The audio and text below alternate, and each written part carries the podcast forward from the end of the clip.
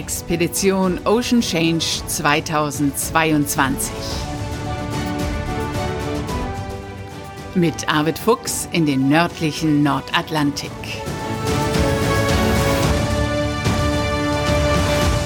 Guten Morgen und herzlich willkommen zur 35. Folge unseres Podcasts Expedition Ocean Change. Hier spricht Bärbel Feening. Arvid Fuchs befindet sich in diesen Minuten gerade auf dem Rückweg von Island nach Deutschland. Er war ja eine Woche in Reykjavik, um vor Ort die ersten Vorbereitungen für die diesjährige Expedition Ocean Change zu treffen.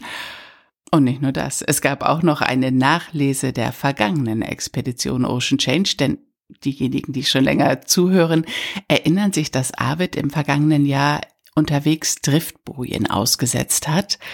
Und eine dieser Bojen ist vor Island angespült worden. Und die hat Arvid in dieser Woche wieder eingesammelt. Aber das kann er selbst viel besser erzählen. Und auch ansonsten hat er mir gestern ausführlich geschildert, Moin, wie Arvid. diese Woche war. Moin, Bärbel. Vor einer Woche seid ihr nach Island gefahren. Was ist seitdem passiert? Hat die Reise gut geklappt? Was habt ihr auf Island erlebt? Ja, wir haben eigentlich äh, eine gute Überfahrt mit der Fähre gehabt. Das war ganz entspannt, von so einem großen Schiff den Nordatlantik mal zu erleben. Ähm, aber wie wir in Island ankamen, in Cetisfjordo, war dort also noch richtig Winter mit Schneetreiben und wir mussten dann über so eine Passhöhe fahren, wo eine festgefahrene Schneedecke war. Also man war so richtig wieder im Norden angekommen und äh, ansonsten war das Wetter sensationell gut. Also wir sind die Südroute gefahren und äh, vorbei an diesen ganzen Gletschern und haben einen bombastischen Blick gehabt auf die Berge. Also insofern, äh, ja, war das ganz großartig. Und auch die letzten Tage hier an Bord war das Wetter super so dass wir auch arbeiten konnten. Heute ist es etwas windig und bedeckt geworden, aber äh, ansonsten eigentlich immer noch ganz gut. Wetter gut und kalt heißt wie kalt? April in Island, was kann man da erwarten? Naja, also die Temperaturen so tagsüber liegen immer so zwei, drei, vier Grad über Null und äh, nachts geht's aber dann auch äh, in den Frostbereich rein. Äh, je nachdem, wenn man klaren Himmel hat, wie wir die letzten Tage hatten, auch nachts, dann ist die Abstrahlung natürlich größer. Das heißt, dann wird es kälter bei einer Wolkendecke, dann hält sich das so ein bisschen in Grenzen. Aber was es eigentlich kalt macht, das ist der Wind. Und äh, der ist heute ziemlich kräftig wieder unterwegs. Mhm. Lass mal kurz auf die Schiffsanreise zu sprechen kommen. Das, äh, genießt du das, wenn du auf so einem großen Schiff bist und, und äh, das Meer mal aus einer anderen Perspektive erlebst? Oder sehnst du dich in solchen Augenblicken nach der Dagmar zurück?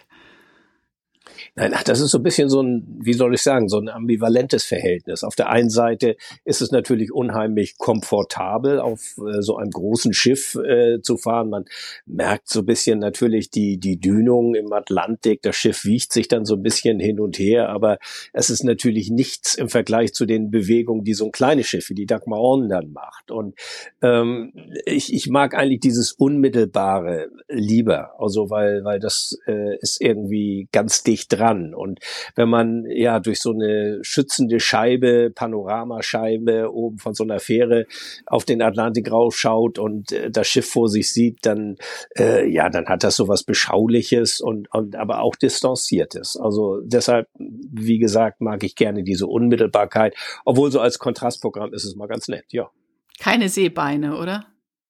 Nein, da auf der Fähre nicht. Also sicher, wenn das Wetter schlecht wird, dann schaukelt auch so eine Fähre. Aber das Wetter war ja moderat. Also es gab keinen großen Seegang. Insofern war das eine ganz beschauliche Überfahrt, wo man dann sich in irgendeine so Liege lümmeln konnte und lesen konnte. Also äh, ganz äh, ungezwungen. Ja. Und was habt ihr dann gemacht? Wir sind ja erstmal äh, mit dem Auto dann äh, an der Südküste lang gefahren. Das sind ja immerhin eine ganze Ecke bis Reykjavik. Das sind über 700 Kilometer. Oh, ja. Und äh, wir haben auch unterwegs einmal übernachtet. Und dann seid ihr in Reykjavik angekommen bei der Dagmar Orn. In welchem Zustand war sie nach diesem harten Winter? In einem besseren Zustand, als ich es erwartet habe. Also wir hatten ja in diesem schweren Sturm war ja ein Poller abgerissen. Ich glaube, da hatten wir auch schon drüber gesprochen. Also mhm. äh, der muss jetzt ersetzt werden. Da haben wir also die Bruchstücke jetzt abmontiert und äh, verladen ins Auto, so dass man äh, das jetzt zu Hause neu anfertigen kann und dann wird das hier im äh, Juni wieder neu montiert. Nein, aber natürlich nach so einem, einem Winter auf Island äh, ist das Schiff in der Farbe nicht mehr so schön. Aber das ist nicht erstaunlich. Also wir haben ja, wenn wir im Eis richtig in der Arktis überwintert haben, dann sah der ganze Lack viel schlimmer aus. Da war eigentlich alles kaputt und aufgeplatzt. Und hier äh, gibt es natürlich so sporadische äh, Schadstellen und sicherlich wird alles irgendwie geschliffen und lackiert werden müssen. Aber es ist nichts irgendwie so, wo wo ich jetzt davor stehe und sage, Donnerwetter, da ist aber viel Arbeit, sondern das ist eigentlich so eine Routine äh, Wartungsarbeit, die dann jetzt im Frühjahr oder im Sommer, wenn wir zurückkommen, ähm, auf uns wartet. Und insofern, nein, wir haben so ein paar technische Dinge äh, gelöst. Äh, wir haben eine neue Lichtmaschine bei der Hauptmaschine eingebaut, eine größere, leistungsstärkere. Sowas machst du selber? Das kannst du? Ja, das äh, machen wir zu zweit, weil alleine ist es auch einfach zu schwer, so ein Gerät zu heben.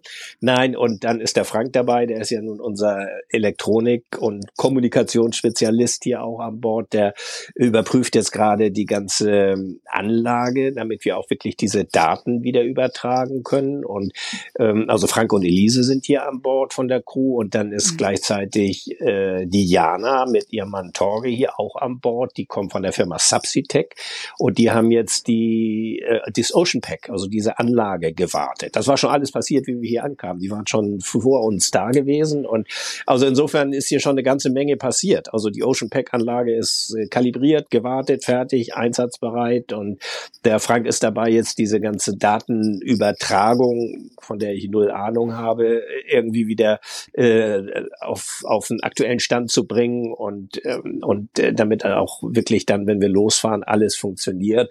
Also ganz viel so im, im Hintergrund Technik und äh, natürlich auch so ein bisschen immer wieder Bestandsaufnahme, fehlt noch was, was müssen wir besorgen.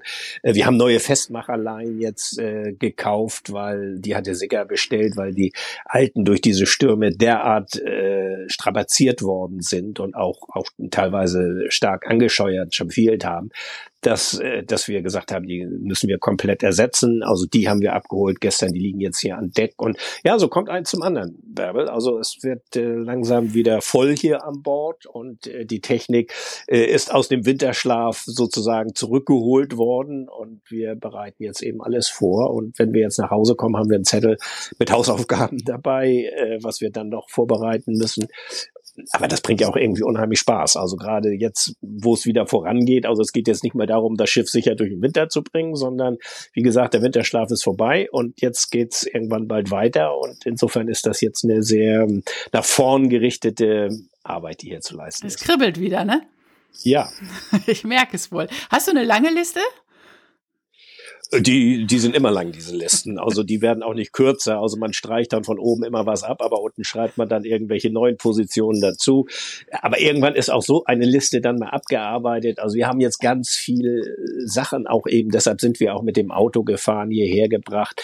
Äh, Dinge, die ja, die sehr speziell sind, Teile, die man nicht einfach hier auch so kaufen kann. Und äh, insofern auch bestimmte Fender, also die sind auch alle jetzt im Winter kaputt gegangen oder arg strapaziert worden. Also ganz viel, was irgendwie ausgetauscht wird, was ergänzt werden muss. Und äh, diese Liste ist nun abgearbeitet, aber wenn wir jetzt vom Bord gehen, dann haben wir eine neue dabei. Und dann gab es ja diese Woche noch eine besondere, ein, ein besonderes Ereignis. Wir hatten zwischenzeitlich kurz telefoniert, da hast du mir schon erzählt von einer dieser Driftbojen, die du ausgesetzt hast im vergangenen Sommer und die auf Island angespült worden ist. Erzähl mal, was du da erlebt hast und was sich daraus diese Woche entwickelt hat.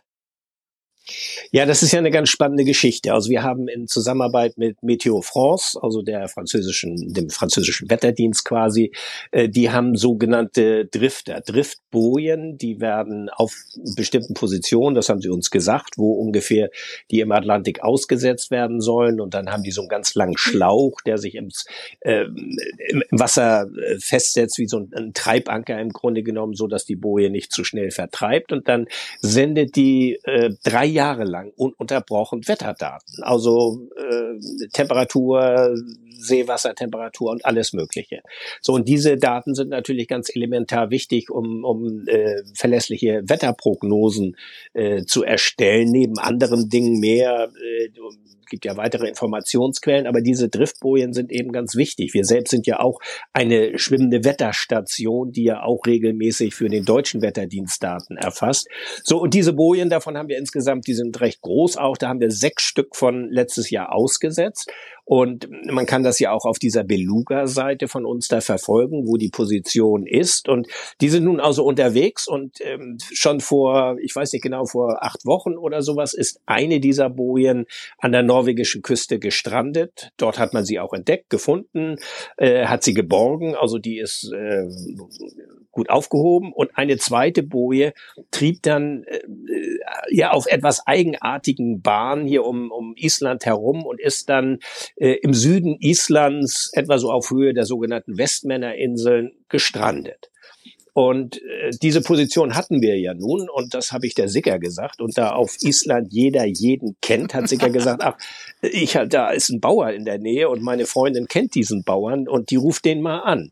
Und äh, das ist jetzt wirklich keine Story, die ich erfinde. Es ist wirklich so. Die hat da, die ist mit dem zur Schule gegangen und hat den dann angerufen und er hat gesagt, ich fahre da mal mit dem Trecker raus. Und dann hat er sich auf seinen Trecker irgendwann geschwungen und ist dann, das ist ja weit raus, das sind ja große einsame Strände zu dieser Position mit den Treppen hingefahren und äh, da so ein bisschen in der Brandungszone, da lag die Boje. Nee, ne? Allerdings ohne Treibanker, der muss irgendwie wohl mal abgerissen sein und das erklärt auch, warum diese Boje so ein bisschen diese sonderbare Richtung eingenommen hat. Ja, und dann hat er sie in seine sein Frontlader in seine, seine Schaufel da reingepackt und hat sie mit nach Hause gefahren. Und ich habe mit dem Erlendur heißt er, ein total netter Mann, der acht Jahre lang in Deutschland gelebt hat äh, und entsprechend fließend Deutsch spricht, mit einer Deutschen auch verheiratet ist und die züchten Pferde.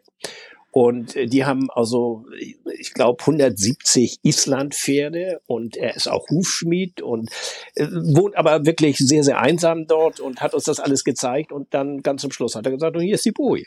Und äh, es ist, ist so sensationell. Also wir wissen ja genau, wo wir und wann wir die Boje ausgesetzt haben, weil das hier alles dokumentiert ist und die Boje mal davon abgesehen, dass der Treibanker fehlt, ist völlig intakt und würde wahrscheinlich auch weiter funktionieren. Ähm, wir nehmen sie jetzt erstmal wieder mit äh, zurück, denn das ist ja auch etwas, was ich gesagt habe. Also ich habe da schon immer so ein bisschen Bauchweh, so eine Boje ins Wasser zu schmeißen, wo man weiß, nicht weiß, was nach drei Jahren ähm, mit dem Plastik und der Elektronik, die da drin ist, passiert. Und äh, mhm. wir wissen nun, die eine Boje ist in Norwegen äh, geborgen worden. Die zweite haben wir jetzt äh, wieder äh, im Gepäck sozusagen und bringen sie mit nach Hause. Und die anderen sind unterwegs, die arbeiten und äh, messen. Die sind schon vor der kanadischen Küste teilweise. Also insofern äh, erfüllen sie wirklich voll ihre Funktion und man muss noch mal abwarten, wie lange die und wohin sie treiben. Also das ist natürlich immer spannend zu verfolgen. Das ist deine eigene Expedition, Arvid, in zwei, drei Jahren, ja, wenn du die Bojen ja, wieder ja. einsammelst. Ja. Ja. Ja, super. Was für eine schöne Geschichte und was für eine schöne Begegnung. Ja, das ist wirklich, also äh, Begegnung im doppelten Sinne eigentlich. Also zum einen, dass man diese Boje, die man mal irgendwann mhm. vom Dreivierteljahr über Bord geworfen hat, wieder in den Händen hält äh, und die eine lange Ozeanreise quasi hinter sich gebracht hat. Auf der anderen Seite eben die Begegnung mit Menschen. Und das, mhm. das prägt ja auch unsere Reise oder unsere Reisen, unsere Expedition, dass man immer wieder Menschen trifft, die eine, eine ganz spannende Biografie haben, die ja, die viel zu erzählen haben und die, die einfach nett sind auch. Das kommt ja auch noch mhm. hinzu. Nicht? Also wo man dann zusammensitzt und klönt und irgendwie sofort ein, äh, ja, ein gemeinsames Thema und Anknüpfpunkt findet, unabhängig von der Boje. Das ist einfach nur so diese, äh, dieser Missing Link gewesen, um, um, um solche, um solche Menschen kennenzulernen. Und dieser Kontakt, der wird auch sicherlich Bestand haben. Also das war wirklich sehr, sehr nett. Ja, faszinierend. Du führst die Menschen zusammen mit Ocean Change, Arbeit. Naja, es ergibt sich einfach. Das ist die Dagmar ist es. ja, die Dagmar. Und die, die Dagmar musst du jetzt erstmal wieder verlassen, ne?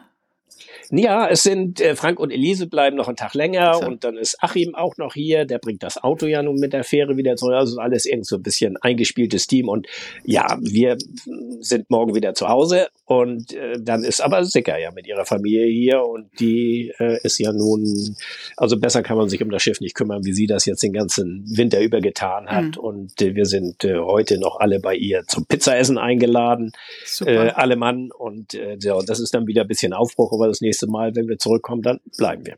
Ach, Arbeit. Aber das dauert noch ein bisschen, nicht? Bis dahin ist noch ein bisschen was zu tun, ja. Ja, und bis dahin haben wir jede Menge Podcast-Folgen und es gibt viel zu erzählen. Danke dir erstmal, euch einen guten Rückflug. Danke dir, Bärbel. Das war die heutige Podcast-Folge.